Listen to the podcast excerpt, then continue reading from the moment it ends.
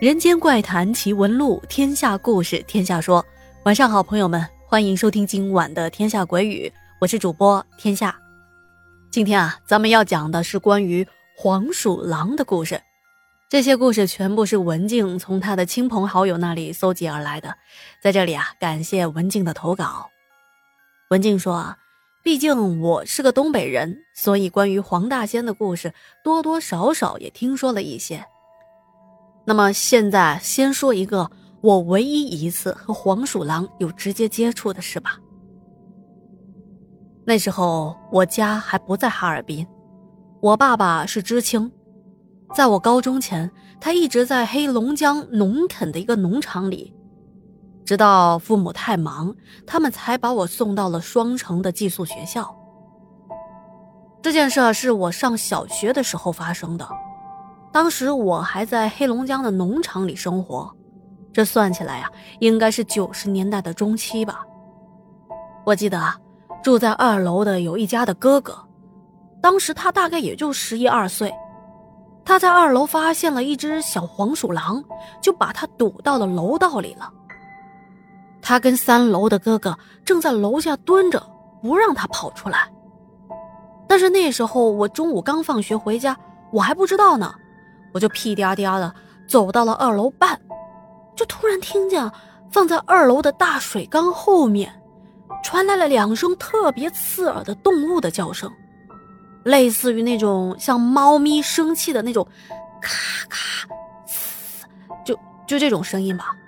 我才看见的他，我看到他躲在二楼半的水缸后面，有一只小家伙瞪着圆圆的小眼睛看着我。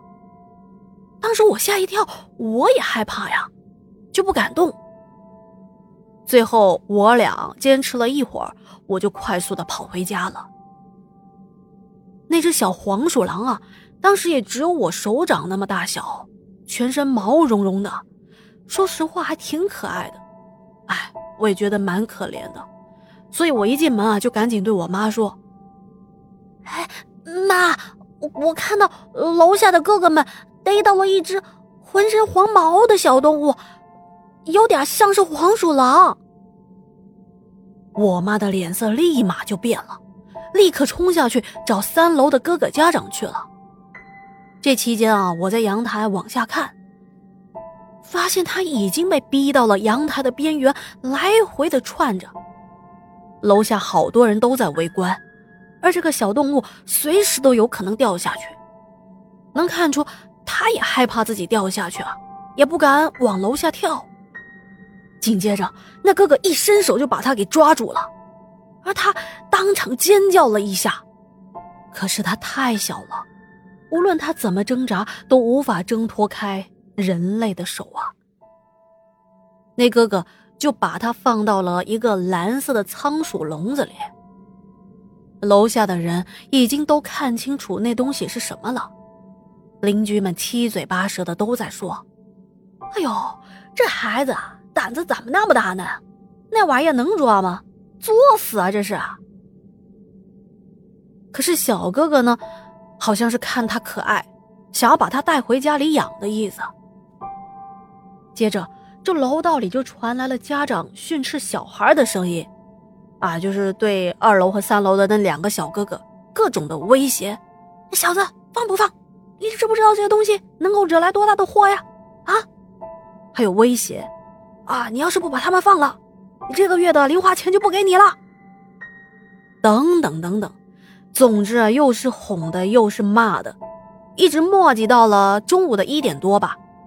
那两小子垂头丧气的拿着笼子，不情不愿的走到楼的旁边的空地，把那黄鼠狼给放了。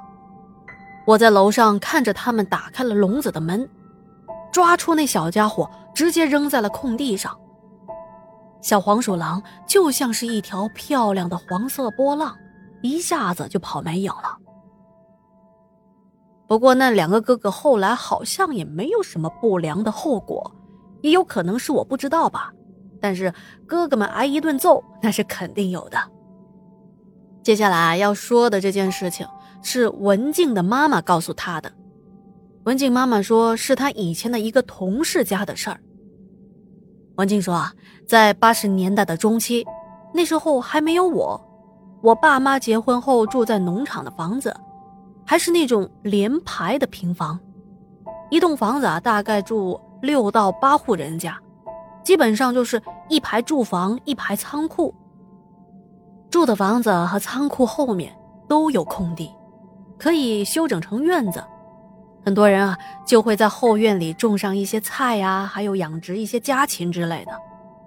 而我妈这个小姐妹的父亲，也是在仓房后面的院子养鸡。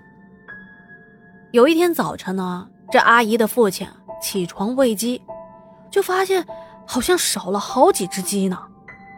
以前那鸡还真的是溜达鸡。可能会到处的溜达，可是这一大早鸡棚的门还没有打开呢。昨天晚上清点数量的时候，呃，也没有少。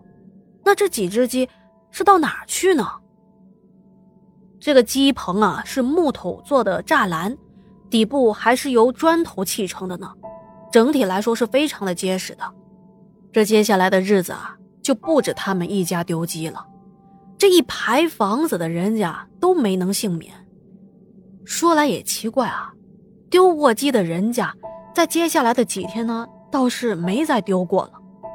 可是好像过几天又来了一个循环，比如头一天是这家丢，那么接下来就是他们紧挨着这一户也丢了，就好像是轮流丢鸡那样，可以说是丢得有计划，丢得雨露均沾啊。大家就琢磨着，很有可能是黄鼠狼干的，因为栅栏的缝隙也不大，连鸡都钻不出去，只有黄鼠狼能够钻进去。大家就非常的生气啊，可是也没办法，只能是骂骂咧咧的。其中有个火爆脾气的邻居就说：“啊，我非要抓到，弄死他们！”结果这个人呢，还真的是在半夜蹲点，别说。还真的被他抓到了一只小的黄鼠狼，他直接啊给宰了，扔到了大道上了。可是结果呢？第二天大家起来一看，哎呀，每家每户的后院都躺着几只死鸡，一地的鸡毛啊！而且昨天晚上明明安安静静的，都没听到鸡棚有任何的动静。接下来的日子，大家养的鸡越死越多，鸡那都是直接咬死不吃就扔在那的，这给大家气的呀！看看看看，还故意咬死还不吃呢？啊，就故意丢在这气人是吧？啊，就张罗着合伙把这些咬鸡的黄皮子全部都给收拾了。就有人说啊，要不在鸡棚里放一些毒药啦，或者是说。找到这黄皮子的老窝呀！不过也有人持反对意见，说不能得罪黄大仙之类的。当时啊，这阿姨的爸爸没说话，就默默的走到后院的鸡棚里，自己在那念叨着：“哎，你走吧，这是何苦呢？真要是收拾你，遭殃的还是你的子孙。那些咬死的鸡。”我们也都不计较了，你呀也别怪我们了，快走吧。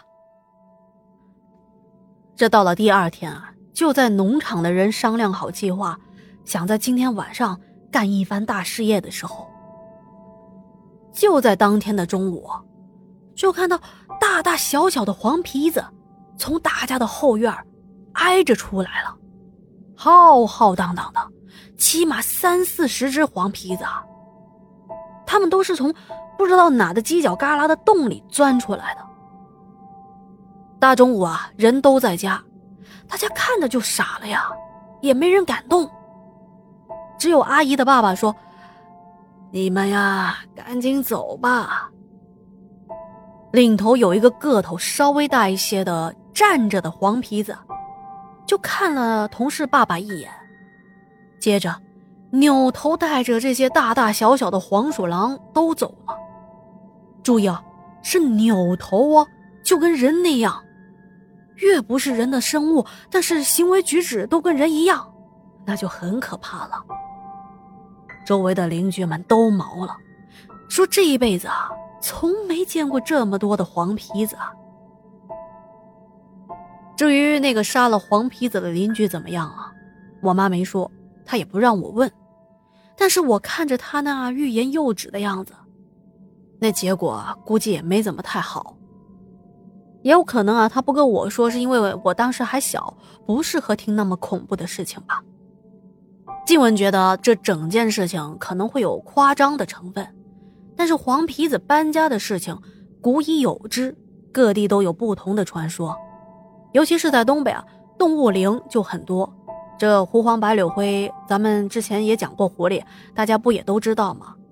他说啊，他自己家也有保家仙，所以他是信这个的。他也觉得万物有灵，都是在一个星球上居住的，我们还是要互相尊重为好。